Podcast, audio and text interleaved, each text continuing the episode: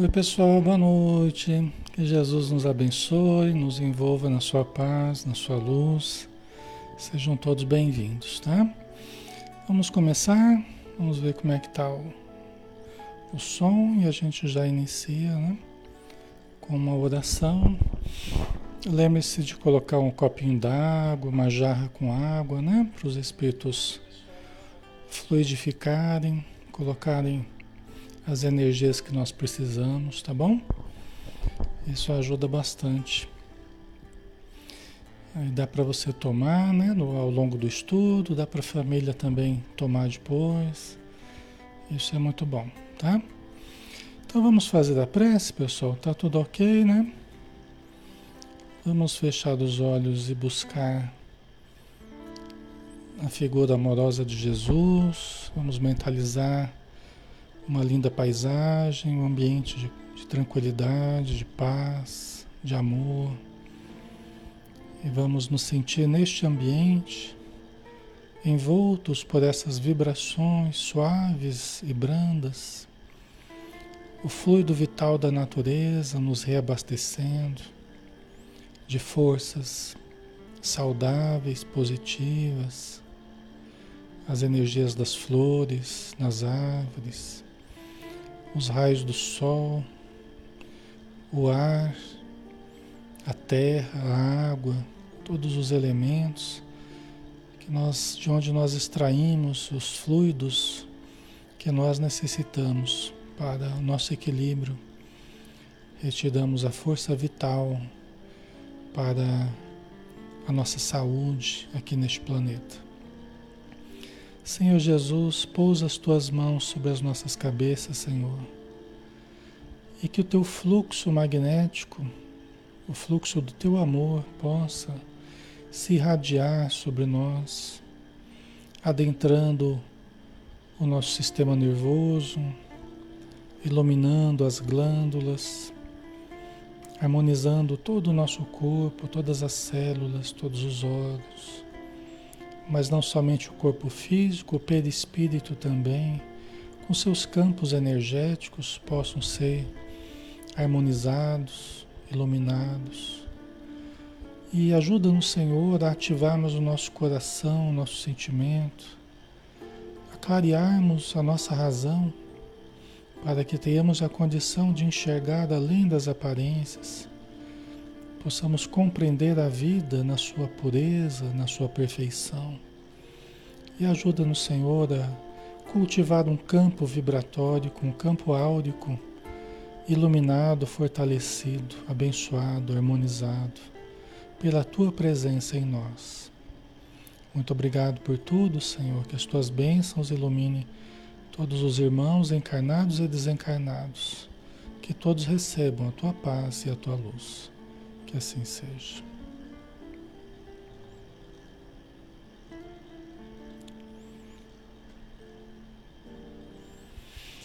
Muito bem, pessoal. Então, novamente, boa noite. Que Jesus nos abençoe a todos, né?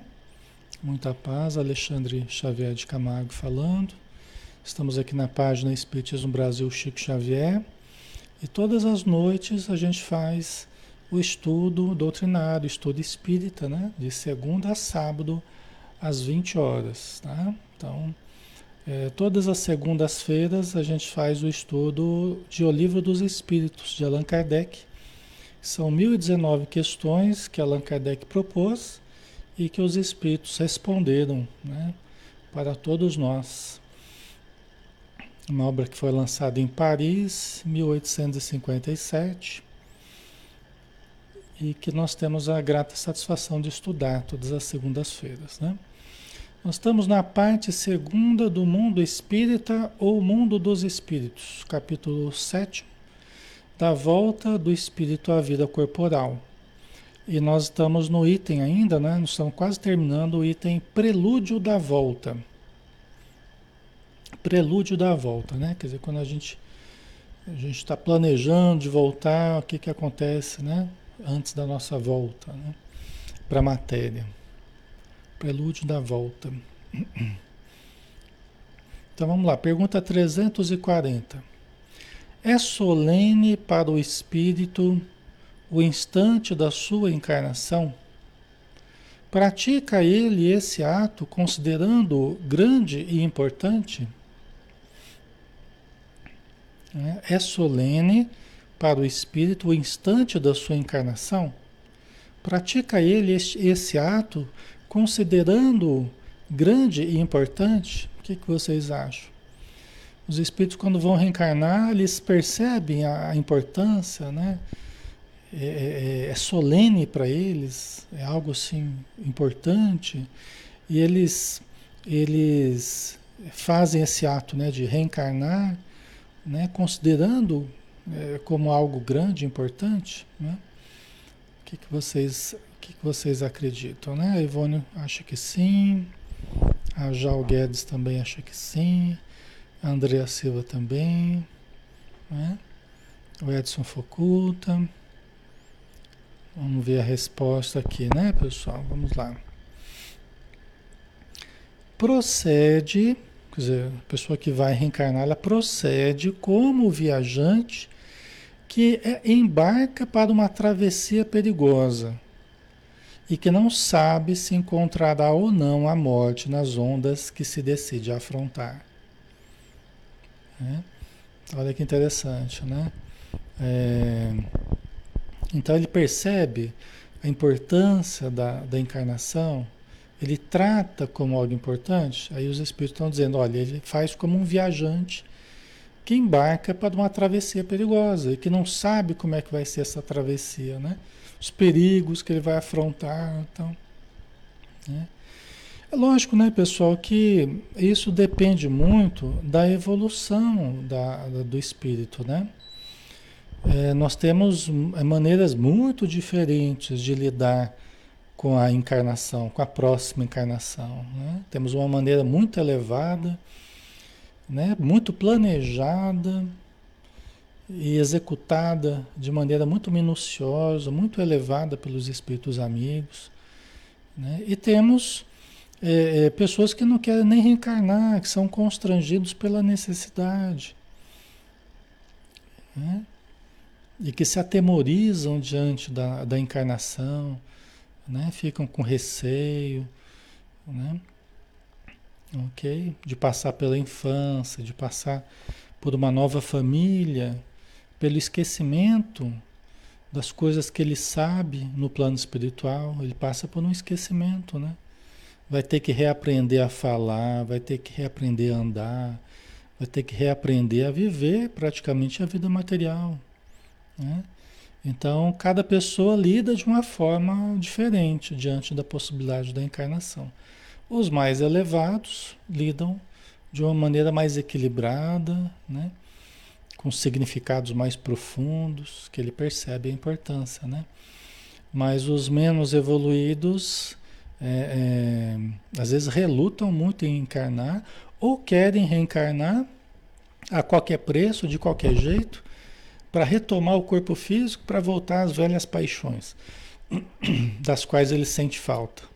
Né? Então tem isso, né? Às vezes os menos elevados, muitas vezes querem retomar um novo corpo de qualquer jeito, até precipitadamente, sem nenhuma preparação, para voltar a cultivar as mesmas paixões que ele sente falta no plano espiritual. Entendeu? Então depende muito, né? Depende muito da condição do espírito. Tá? A Ivone deve ser muito desafiador esse momento. É, é, não é fácil, né? Mesmo para os espíritos bons, para os espíritos elevados, sabem que também podem falhar, sabem que também vão passar pelo esquecimento, também vão passar pela infância, também vão passar pela adolescência de novo, vão estar sujeitas à educação dos pais. E por mais que sejam espíritos bem formados, mas ainda assim precisam de pais que os lembrem das coisas boas que eles trazem, que lembrem de princípios saudáveis, que deem bons, bons exemplos, que os protejam. Né? Então não é porque é um espírito elevado que ele, que ele não precisa de pais que sejam cuidadosos, né? Eles precisam também. E muito, né? Certo? para que eles relembrem mais facilmente ah, do potencial que eles mesmos possuem. Tá? Ok. Certo? Então, é sempre uma situação de, de uma certa insegurança, né? Mas tem aqueles que lidam bem com essa situação, outros lidam com mais insegurança mais medo, né? Aí a pergunta 341. Na incerteza em que se vê, quanto às eventualidades do seu triunfo nas provas que vai suportar na vida, tem o espírito uma causa de ansiedade antes da sua encarnação? Né? Então, na incerteza em que se vê quanto às eventualidades do seu triunfo nas provas que vai suportar na vida. Né? Diante da incerteza, Pô, será que eu vou conseguir cumprir com a programação? Será que eu vou conseguir lidar bem com as provas que eu escolhi ou que escolheram para mim? E falaram que eu vou ter que passar? E tem algumas coisas que eu nem sei que eu vou passar, né? É, tem coisas que é uma incógnita, os espíritos nem falam para a gente que é para a gente não se assustar, né? Então a gente vai assim meio tido no escuro, assim, né? Então essa incerteza né, sobre as provas que a gente vem a passar.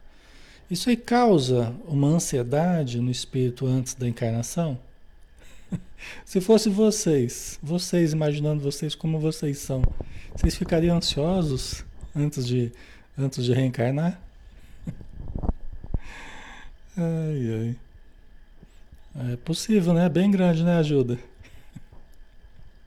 A gente fica ansioso com coisa bem menor, né? Imagina com a expectativa da reencarnação, né? É. Nos ligar ao, ao, corpo materno, o próprio processo de miniaturização, que há um encolhimento do perispírito, né? E, e, e a perturbação né, da reencarnação, né? Aquela, aquele sono que a gente pode adentrar, aquela fraqueza que a gente vem a sentir, o esquecimento e tudo, né? Então não deve ser fácil, né? Nós já passamos milhares de vezes por isso, tá? Nós já passamos, não é coisa desconhecida nossa, é que a gente esquece. Mas nós já reencarnamos milhares de vezes, tá? Nós temos a, a lembrança gravada nos nossos registros espirituais. Né? Mas causa ansiedade a encarnação? De ansiedade bem grande, pois que as provas da sua existência o retardarão ou farão avançar conforme a suporte. Né? Então, aqueles que entendem mais a profundidade da vida, eles podem ficar até mais apreensivos, né? Ansiedade bem grande, pois que as provas que ele vai sofrer na sua existência, né? Se ele lidar bem com as provas, ele vai, se ele suportar bem, ele vai avançar. Se ele não suportar bem, ele pode prejudicar o seu avanço, né? vai retardá-lo, ele poderia ter estar mais desenvolvido e vai retardar esse, essa evolução. Né? Certo? Então gera ansiedade sim. Né? Tem um caso, né? A gente já falou sobre isso, tem um caso bem interessante que é analisado no livro Missionários da Luz, né? que é a reencarnação de Segismundo. Né? Então, tem um caso que o André Luiz acompanhou, né? em detalhes, assim, junto com a equipe dos espíritos técnicos em reencarnação. Né? E aí ele vai contando o processo, né? conforme os espíritos vão trabalhando para ajudar na reencarnação, as várias, as várias etapas da reencarnação. Tá? Então, quando puderem, é bom esse livro, né? É o terceiro da, da coleção do André Luiz, né? É os, o Nosso Lar, os Mensageiros, os Missionários da Luz. Esse que fala sobre a reencarnação. Então, o André Luiz até fica entrevistando um. Ele fica até conversando com, com o Segismundo, que está reencarnando, e faz lá uma entrevista lá, o que, que ele está sentindo, né? Faz aquelas perguntas assim a respeito do, do como é que está sendo a experiência para ele e tal. É bem interessante. Ok. Então vamos lá, vamos para a próxima pergunta 342. No momento de reencarnar, o espírito se acha acompanhado de outros espíritos, seus amigos, que vêm assistir a sua partida do mundo incorpóreo, como vêm recebê-lo quando, quando para lá volta?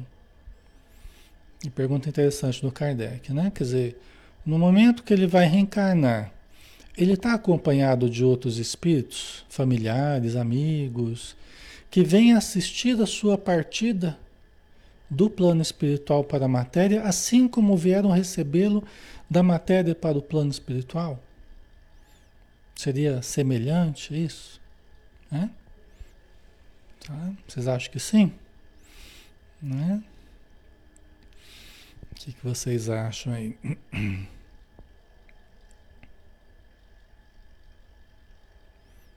Né? A Sandra colocou: passei por muitas provas e até um tempo eu me senti ansiosa por não poder me não poder compreender a respeito da reencarnação, né? Aí quando a gente começa a entender melhor, né, Sandra, é, acalma um pouco a gente, né? Que dá um sentido diferente até para as dificuldades, né? Para as provas da vida. É importante. O conhecimento ajuda muito a gente a organizar a nossa cabeça e organizar também as nossas emoções, os nossos sentimentos. Né? Então, voltando aqui, né? Quer dizer, na hora de reencarnar, ele vai estar acompanhado de amigos, familiares no plano espiritual, e vão se despedir dele, né? Do mesmo jeito que ele foi recebido por estes, né? Quando saiu da matéria, quando morreu aqui na matéria, né? Vamos ver a resposta. Depende da esfera a que pertença. De novo, depende da evolução, depende do lugar de onde ele está saindo da, da, vida espiritual para a vida, a vida material, né? Depende da esfera a que pertence. Se já está nas em que reina a afeição, os espíritos que lhe querem o acompanham até o último momento animam e mesmo lhe seguem muitas vezes os passos pela vida fora. Interessante a resposta, né? Então, se ele está numa, numa esfera, numa faixa vibratória, numa região, numa colônia, né, em que a afetividade ela reina, né? Não são pessoas frias, pessoas indiferentes, pessoas, né? É, não, são pessoas amigas, caridosas, amorosas, fraternas, né? É, esses espíritos podem, quando eles querem, quando tem permissão, né? Porque tem que ter permissão para isso. Para você participar de um processo de reencarnação, você tem que ter permissão. Se você vai participar de perto ali, como aconteceu com o André Luiz, você tem, você tem que ter permissão. Ou você é um espírito técnico do assunto, ou você vai ser o espírito protetor dele durante a encarnação, ou você está num estudo, como no caso do André Luiz, que ele estava estudando, aprendendo. Né? Então, é, é, fora isso, tem uma certa fase, inclusive, da, da preparação para a reencarnação, que nem mesmo os espíritos afeiçoados, espíritos familiares mais próximos assim, não podem se aproximar muito. Por exemplo, assim que houve a concepção, assim que foi feita a ligação no, do, do, da célula ovo com o perispírito do reencarnante, fica só a equipe, só a equipe clínica ali, só a equipe de técnicos. Porque é um processo muito delicado. Nas primeiras semanas ali, eles trabalham ativamente para construir os folhetos embrionários, tal, porque é muito importante. O comecinho ali é fundamental. Então eles restringem a presença de espíritos que, que não façam parte da equipe. Aí depois, passou essa fase mais delicada, aí eles começam a permitir a visita, né? Aí eles até querem que os familiares, que os amigos venham visitar a mãe, venham visitar o, o, o reencarnante, Entendeu? Podem até dar uma voltinha fora do corpo, assim, levar para ambientes bonitos. Tanto a mãe quanto o, espírito reencarnante. Né? Mas é isso numa fase já um pouquinho mais, mais adiantada. tá? Então, é toda uma ciência, né, pessoal? Então, os, os técnicos, né, os obstetras do plano espiritual, geneticistas, né, a equipe técnica mesmo, profundos conhecedores de medicina, medicina da alma, medicina do corpo, né? Então, é bem interessante. Tudo isso está no livro Missionários da Luz, tá, pessoal? Ok? É um cuidado muito grande que a gente tem, né? Então, esse tipo de reencarnação, que é um tipo mais elevado de reencarnação, então ele é assim, né? É assim, com uma colaboração muito grande da esfera superior, né? Aí tem outros tipos, né, que não é tão, a coisa não é tão assim especializada, porque é um tipo de reencarnação mais comum, é um tipo mais né? Às vezes a pessoa vem até de uma esfera menos elevada e tal, né? Então depende muito, tá? E alguns espíritos, né? É, até falei para vocês outro dia que eles têm uh, o término da reencarnação, eles têm na verdade até os sete anos. Então, alguns desses espíritos que vão fazer a proteção, que vão ajudar, na formação do corpo tal. Alguns permanecem até, até fazendo vigilância ali na casa até sete anos de idade. Nesses casos mais elaborados, mais, né? Porque eles falam que tem a ver com a questão da medula óssea, né? É, da produção, que, é, que até essa fase a criança ainda estava muito dependente do que ela recebeu da mãe mas que a partir desse momento, a, a, aquele espírito que está reencarnado, ele se encarregaria mais da sua própria defesa e tal, né? É uma questão biológica que eu nem saberia explicar muito bem para vocês aqui, né? Mas enfim, a gente tem essa, esse grande período de reencarnação até os sete anos. Tá? Aí depois tem mais uma outra grande fase, até a puberdade, tá? Aí eu, né, antes da adolescência, no começo da adolescência aí, aí nós temos quando termina mesmo, né, é uma fase onde se conclui mesmo a reencarnação. Uma grande fase até sete anos, aí depois até a, a adolescência. Tá? Certo? Né? Porque aí também vai mudar algumas coisas, né? Com relação à pineal, a glândula pineal vai mudar de função, vai começar a surgir a sexualidade. E aí com a sexualidade muita coisa muda. E a gente começa a fazer uma leitura das experiências anteriores, porque a sexualidade fez parte de todo o nosso processo é, evolutivo, né? Então, quando entra em cena a sexualidade, há uma mudança hormonal, uma mudança é, é, em algumas áreas do nosso corpo, nosso sistema nervoso e tal. Então, nós temos uma mudança é, no psiquismo também. É como se o espírito começasse a tomar posse de lembranças que antes estavam mais veladas, antes estavam mais escondidas e agora começam a aparecer aptidões, desejos, muita coisa começa a mudar, tá? Por isso que se conclui a reencarnação, na verdade, na adolescência. Ok?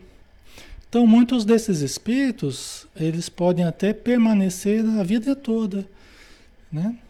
Se nós fizermos jus, são amigos que vão nos ajudar, dependendo da programação que a gente venha a ter, dependendo do planejamento, das atividades que a gente venha executar ao longo da vida, esses amigos que me ajudaram na encarnação, eles podem continuar a vida inteira comigo, ajudando no meu desenvolvimento, no meu aprendizado, no meu trabalho, na estruturação da família e tudo mais. Tá?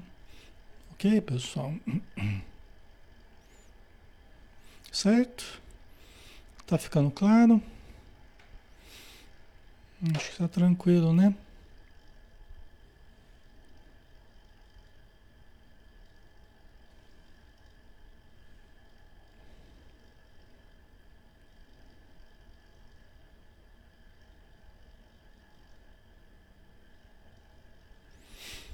É, a Priscila colocou, né? Alexandre, você se entra nesse estudo, mas crianças geradas através de FV também é tudo programado antes de vir aquela, aquela mãe. Desculpa a minha ignorância, mas FV é o quê?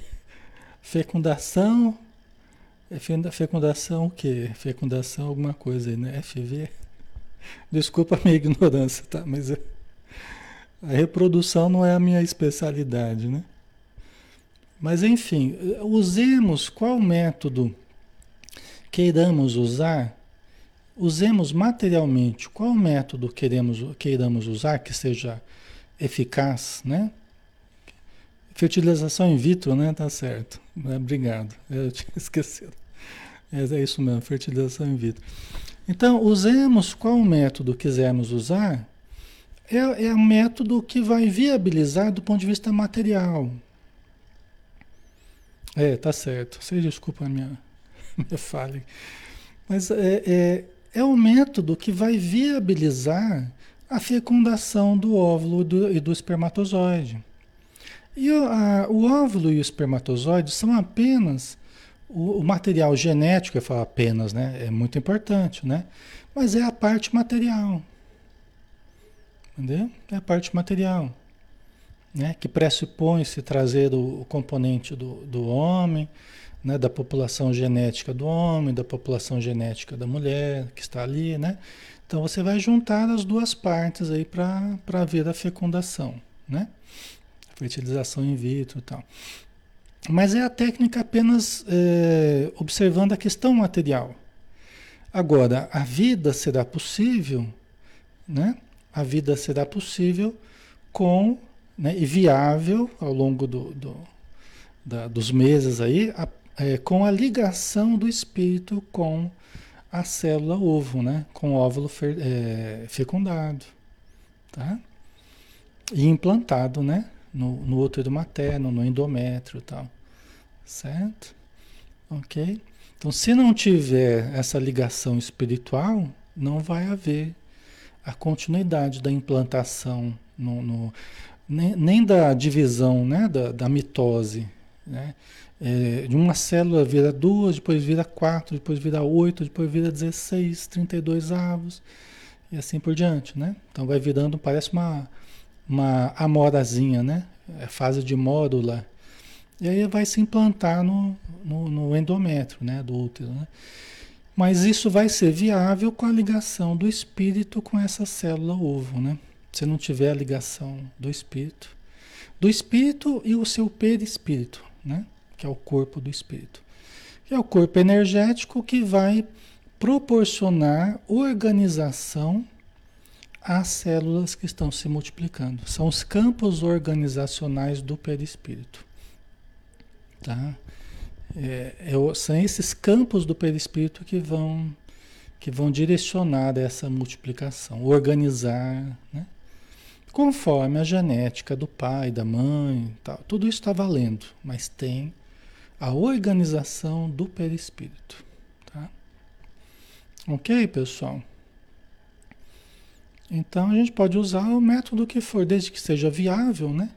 Esse método seja um método que funcione. Do ponto de vista material, os espíritos vão fazer a ligação espiritual, tá? Com a parte material, ok?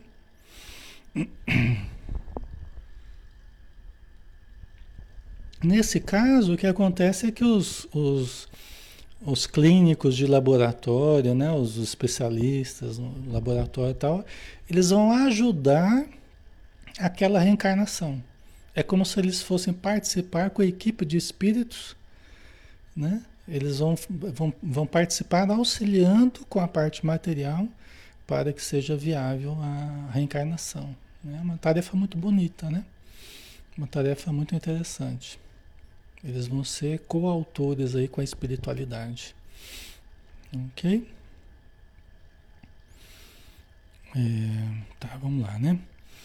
Pergunta 343. Os que vemos em sonho, que nos testemunham afeto e que se nos apresentam com desconhecidos semblantes, são alguma vez os espíritos amigos que nos seguem os passos na vida? Interessante pergunta, né? Então, aqueles espíritos, você sonha com pessoas, né? É, que, que dão mostras de afeto pra gente. Você sonha que está abraçando pessoas, que está conversando alegremente, que está resolvendo certos problemas, que está né, com a ajuda de, dessas pessoas. Então, mas que nós, quando acordamos, nós poxa, eu, eu não sei quem são essas pessoas, né? A gente, nossa, a gente conversava, estava tão gostoso, um lugar bonito tal.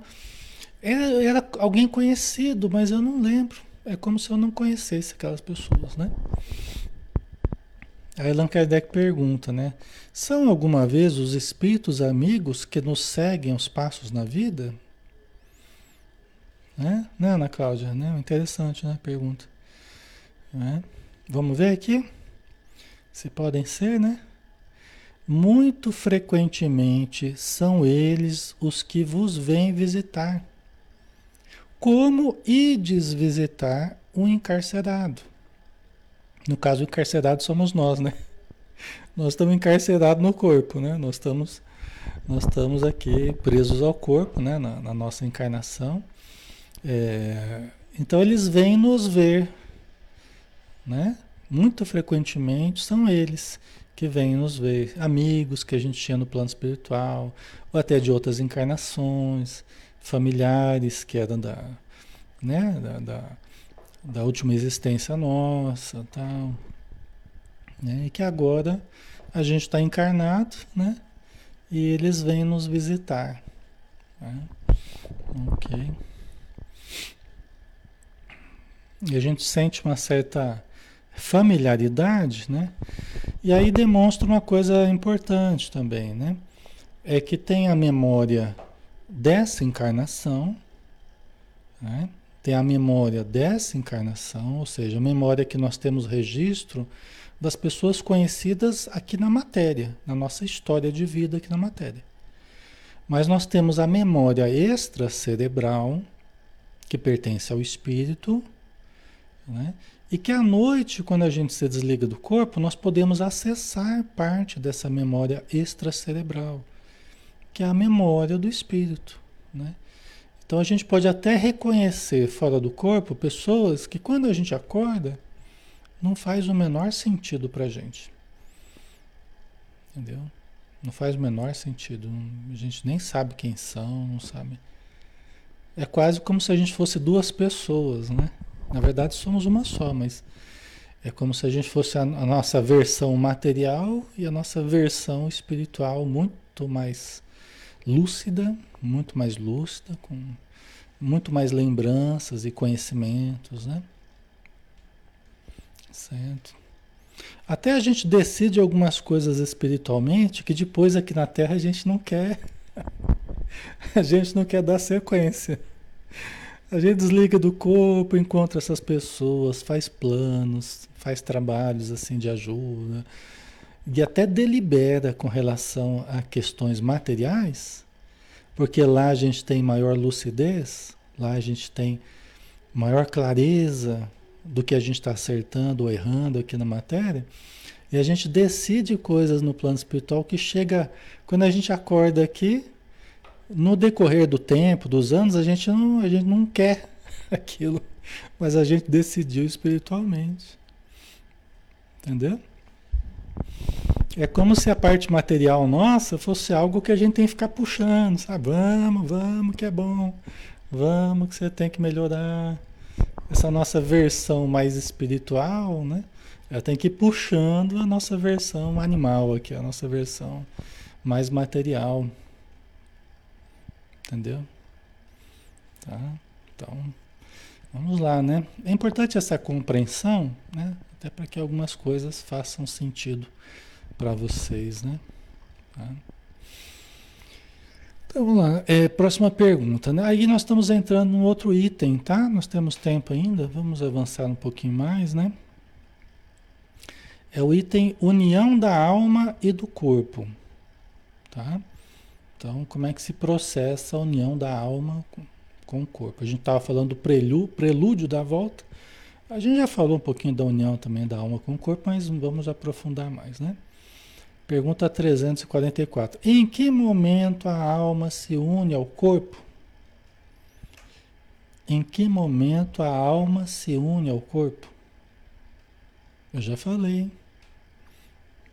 Essa eu já falei, essa já. Tempo! Vocês podem pedir ajuda para os universitários. em que momento a alma se une ao corpo? Vocês lembram? Vamos lá. A união começa na concepção. Tá? Então, quando há a união do espermatozoide com o óvulo, né? A união começa na concepção, mas só é completa por ocasião do nascimento. Entendamos esse completo aqui numa primeira fase, né? A fase do nascimento, né? Lógico que não a gestação, aquela reencarnação, aquele serzinho material, né? no nascimento é que vai se completar, né? Tá? Então ela se completa por ocasião do nascimento. Tá? É uma coisa interessante que a gente vai ficando, a gente vai sabendo, assim, a gente vai entendendo melhor, é que é até a conexão do perispírito com o corpo físico passa esses, esses nove meses né, de gestação e tal. Mas mesmo depois de, de, de, de, nascer a criança, não está ainda completamente acoplado o, o espírito ao corpo. Então, na verdade, pessoal, esse processo de, de, de desenvolvimento corporal, de amadurecimento corporal, ele coincide com um acoplamento cada vez mais profundo do espírito com o seu perispírito junto ao corpo. É, só, é como se a cada ano, é como se a cada instante aquele corpo fosse ficando mais propício para que o, o perispírito do reencarnante possa ir se apossando, né? possa ir se acoplando, se ajustando perfeitamente aí. É, é, espírito-corpo, né? Perispírito-corpo, tá? E isso, na verdade, concluiria lá pela adolescência. Por isso que a gente fala, né? Que a criança, ela tá mais para lá do que para cá, né? É porque ela não está ainda muito bem acoplada ao seu corpo. Está ligada, ela que comanda a vitalidade do corpo e tudo mais. Mas é um processo de ajustamento muito delicado muito importante ao longo dos próximos anos, conforme o, organismo da criança, do jovem vai se formando, vai se vai amadurecendo, entendeu? Aí o espírito vai se enraizando na matéria e vai tomando posse cada vez mais dessa estrutura maravilhosa que é o sistema nervoso, o sistema endócrino, corpo e tudo mais. Por isso que eu estou falando que ela conclui mesmo lá pela, pela adolescência, né? Entendeu? Vai se enraizando no corpo, tá? Certo? Junto com a estruturação da identidade, né? A criança vai, né? Ela vai eh, começando a perceber-se e interagir com o ambiente, né? Ela vai percebendo o eu e o outro, né? Então ela começa a interagir e vai, e vai se enraizando na matéria, e vai desenvolvendo-se corporalmente, e vai o seu potencial começa a desabrochar, a escola e tudo mais, né? Então isso tudo é muito lento para que haja o enraizamento mesmo. É como uma plantinha que tem que se enraizar na, na terra. Tem que se enraizar bem ali para aguentar, para aguentar o sol forte, a tempestade, né? Precisa estar tá bem enraizado ali. Entendeu? Ok?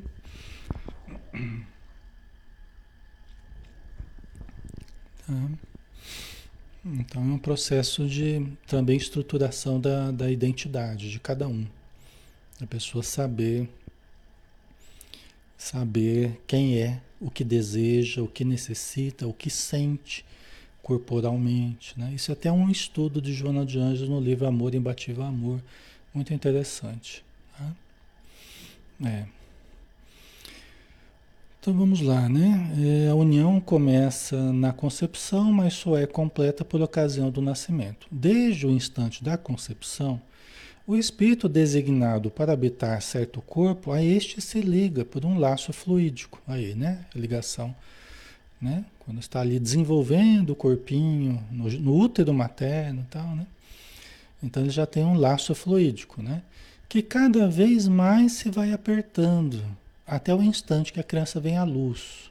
Né? Então vai se fortalecendo a ligação espírito-corpo progressivamente. Um primeiro momento é o nascimento, mas continua a fortalecer esse laço espírito-corpo ao longo dos próximos anos.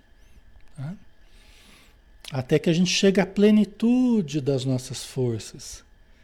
Então a gente chega na plenitude das nossas forças. Né? A gente vai amadurecendo, a juventude e tal, né? E a gente vai chegando numa fase em que nós estamos na, tomando posse, né? Da, da, das nossas condições, né? não mais juvenis, agora mais maduros, estamos na, na plenitude das nossas forças. Tá? Aí a gente passa algum tempo assim, depois começa a declinar novamente, né? O declínio das forças, aí faz o caminho inverso até a desencarnação. Tá? Ok? Aí, para terminar a resposta, né? O grito que o recém-nascido solta anuncia que ele se conta no número dos vivos e dos servos de Deus. Simbolicamente aqui, né? Poeticamente, né? Então, o grito que o recém-nascido solta anuncia que ele se, se conta no número dos vivos e dos servos de Deus. Né?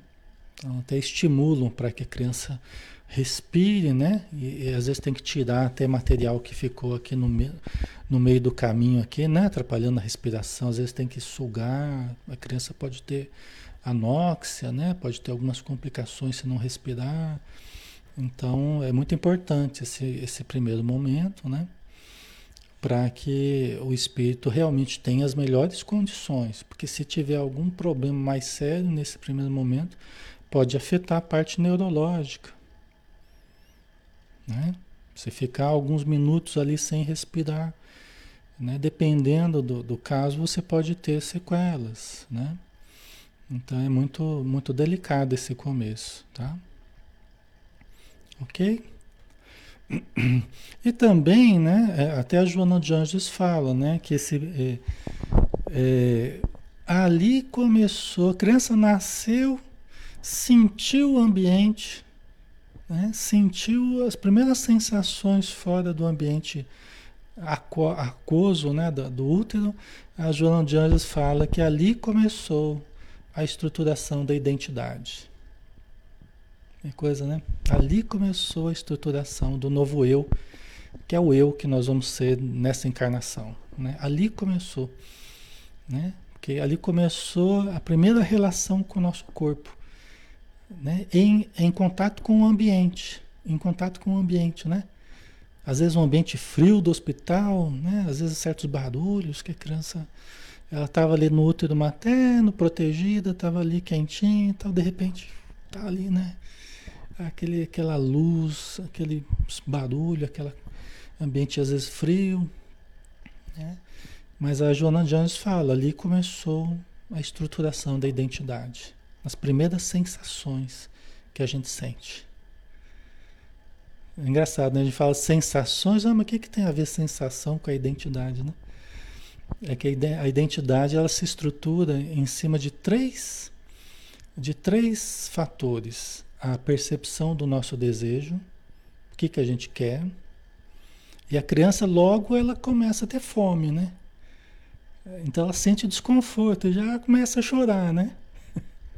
Então, de alguma forma, é uma percepção de uma necessidade. Né? Então, ela começa a perceber o desejo, começa a é, buscar a, a, satisfação das necessidades e a percepção das sensações físicas que ela tem. Então, esses três fatores é, são importantes em toda a nossa existência como fatores de que propiciam a estruturação da nossa identidade. Entendeu? Então, se a gente não tiver bem trabalhados esses fatores, nós podemos ter problemas de identidade. Quem sou eu? Né? O que, que eu quero? O que, que eu sinto? O que, que eu necessito? Entendeu? Certo? Andrade, formando uma nova casca da cebola, é, uma nova faixa ali, né? Que é a última faixa ali da cebola, que é a, que nós estamos trabalhando agora, né? Vai começar a gravar agora a próxima, a próxima faixa do LP aí, né? Ah, é isso aí. Certo, pessoal? Então vamos mais uma que eu acho que dá tempo ainda para a última, né? Então, é, 345. É definitiva a união do espírito com o corpo desde o momento da concepção? Durante esta primeira fase, poderia o espírito renunciar a habitar o corpo que lhe está destinado? Então, desde a união do espírito com o corpo, né, a concepção e a união do espírito com o corpo, é definitiva essa, essa união? É definitivo, não vai mais ser desfeita? E durante essa primeira fase, o espírito poderia renunciar a habitar esse corpo. Ele poderia querer retroceder. Não, eu não quero mais, não quero mais, não quero mais, né? O que, que vocês acham? Será que seria possível isso? É? Vamos ver aqui a resposta. É definitiva a união no sentido de que outro espírito não poderia substituir o que está designado para aquele corpo. Tá? Então é definitivo nesse sentido. Tá? É definitivo nesse sentido. Ou seja, você fez uma ligação perispiritual com aquela célula fecundada, aquele corpo, se for para frente, é seu. Esse corpo é seu. Ninguém mais mexe. Não vai entrar alguém ali e tomar ele de você no meio do caminho, tá? Você está você tá estruturando aquele corpo, você está moldando aquele corpo, você está desenvolvendo aquele corpo. Tá? Ok? É, é, se for gêmeos, se for gêmeos, dois espíritos, dois perispíritos, né? dois espíritos com seus corpos espirituais estão ligados à célula ovo. Né? Então pode ser univitelinos ou não. Né? Então aí vai, vai depender a diferença né, dos casos de gêmeos aí, uni, gênio, gêmeos uniovulados ou não, né? Tá? Então, mas são dois espíritos que estão dirigindo essa multiplicação, essa, essa formação, tá? E também ninguém vai poder tirar deles ali e tal. Mas isso desde o começo, tá, pessoal? Desde o primeiro instante.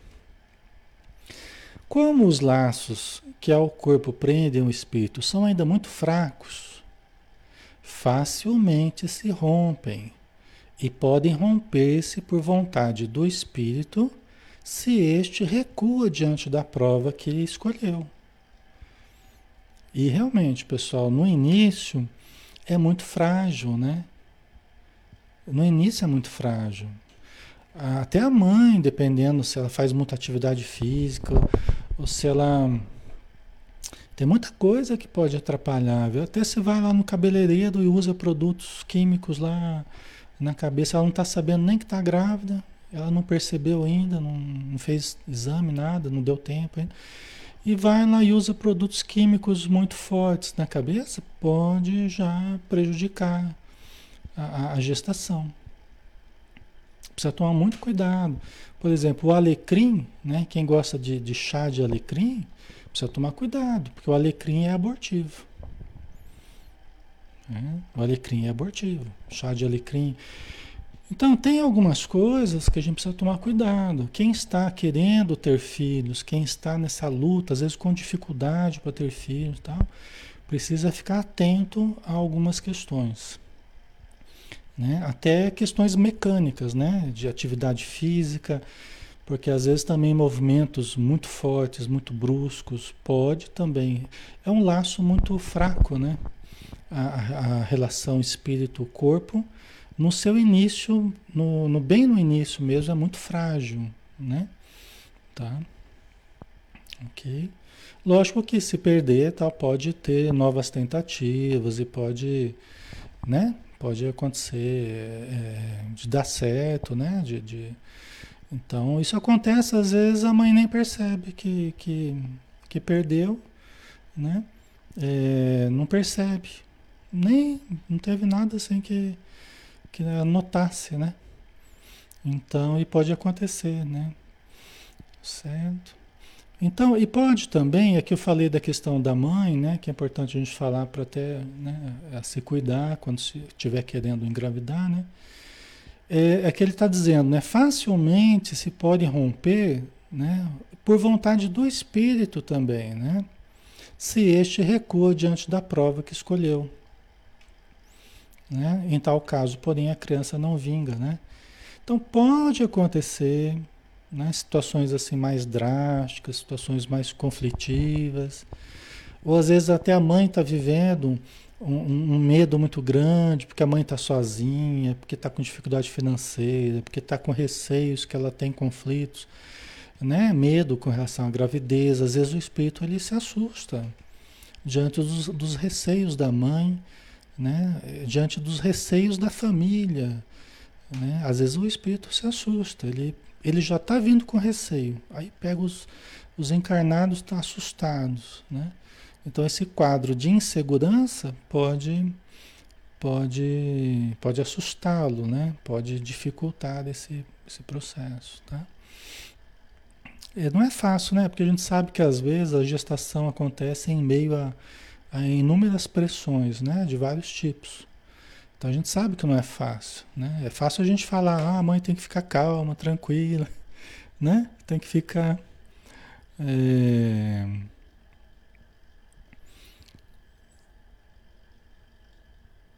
É... a gente fala porque a mãe tem que ficar tranquila para ter uma boa gestação, mas vai estar na pele dela, né? Às vezes passando pela, pelos conflitos que ela está passando, né? Então, são de ordem psicológica, né? psicoemocional, de ordem espiritual. Às vezes, aquele espírito que está vindo, ele está tentando renascer e em torno ali está cheio de espírito tentando frustrar a encarnação.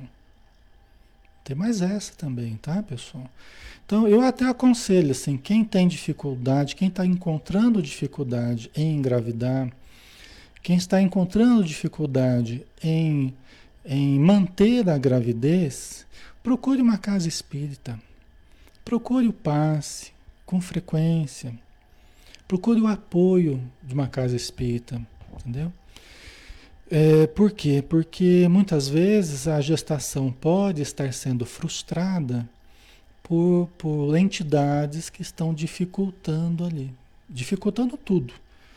Entendeu? Então a gente precisa buscar ajuda, amparo, uma casa espírita para a gente estar melhor escorado ali para suportar as pressões espirituais. A gente não sabe quem está vindo, a gente não sabe os inimigos que essa pessoa tem, né? como é que foi o passado desse espírito, nós não sabemos. Né? Mas isso acontece bastante, tá? Certo, pessoal? Né? É... Então vamos finalizar por aqui hoje, né? Depois a gente continua, né? Semana que vem a gente a gente dá sequência aí, né? Já temos bastante material para a gente analisar, né? A Panzinha, né? Quando a mãe é obrigada pela família a fazer um aborto, né? Então, é uma situação bem triste, né? É uma situação bem ruim, né? A família obrigar a mãe a fazer o aborto, né?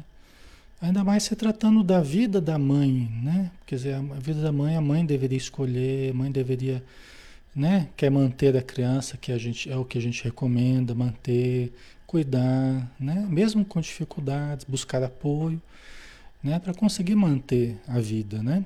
É o que o Espiritismo nos, nos ensina. Mas é muito difícil, né? Quando a família impõe, né? Às vezes a, a moça é nova, novinha, né? Às vezes menor de idade, tal, a família impõe. E é muito ruim isso, né? Mas é lógico que até a responsabilidade da mãe, nesse caso, ela é bem menor, né? Ela, porque ela está ela tá, tá ali sendo levada a uma coisa, né? Então, pressionada muitas vezes a uma coisa, tá? Ok, pessoal, vamos finalizar então por hoje, né? Vamos agradecer novamente né, a espiritualidade que nos ajudou tanto para que estivéssemos todos aqui. Pessoas nos amaram, nos receberam, nos aceitaram, cuidaram de nós, nos deram os melhores elementos para nós aprendermos os significados da vida, aprendermos a falar, aprendermos a raciocinar com acerto, a interagir, a nos manter vivos. Então, nós temos que agradecer a esse conjunto imenso de pessoas que colaborou com a nossa vinda e com a nossa permanência nesse mundo. São parentes, são amigos, são desconhecidos alguns para nós, mas que foram verdadeiros anjos na nossa vida e que são ainda cuidando de nós quando encarnados ou cuidando de nós da vida espiritual. Então, a nossa gratidão, nosso carinho, nosso respeito eternos. Muito obrigado por tudo, Senhor Jesus. Permaneça conosco hoje e sempre. Assim seja. Muito bem, pessoal. Boa noite a todos, tá? Muito obrigado pela presença, pelo carinho. E vamos em frente. Amanhã a gente tem o nosso lar, né, às 20 horas, né, estudo de André Luiz, tá? E estaremos juntos novamente, ok? Um abraço, até mais, pessoal.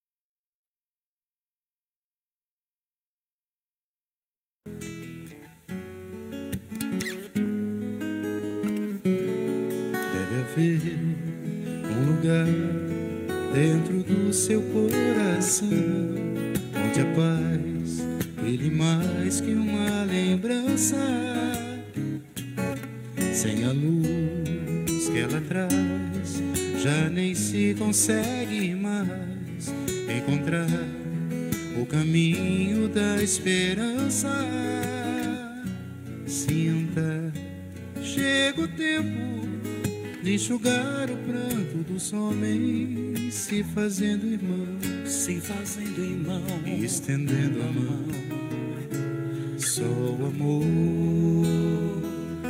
muda o que já se fez, e a força da paz junta todos outra vez. Venha,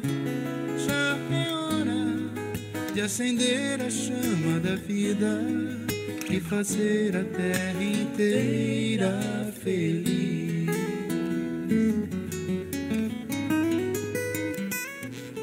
Se você for capaz de soltar a sua voz pelo ar, como prece de criança, deve então começar. Outros vão te acompanhar e cantar com harmonia e esperança. Deixe que esse canto lave o pranto do mundo para trazer perdão, para trazer perdão e dividir o pão. Só o amor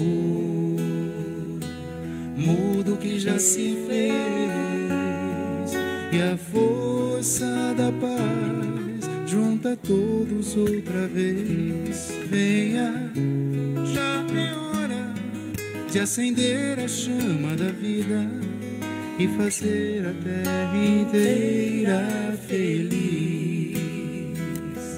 Quanta dor e sofrimento em volta a gente ainda tem para manter a fé e o sonho dos que ainda vêm a lição pro futuro vem da alma e o coração. Para buscar a paz, não olhar para trás com amor. Se você começar, outros vão te acompanhar e cantar com harmonia e esperança. Esse canto lave o pranto do mundo para trazer perdão, para trazer perdão e dividir o pão. Só o amor muda o que já se fez e a força da paz junta todos outra vez. Venha, já é hora de acender chama da vida e fazer a terra inteira feliz.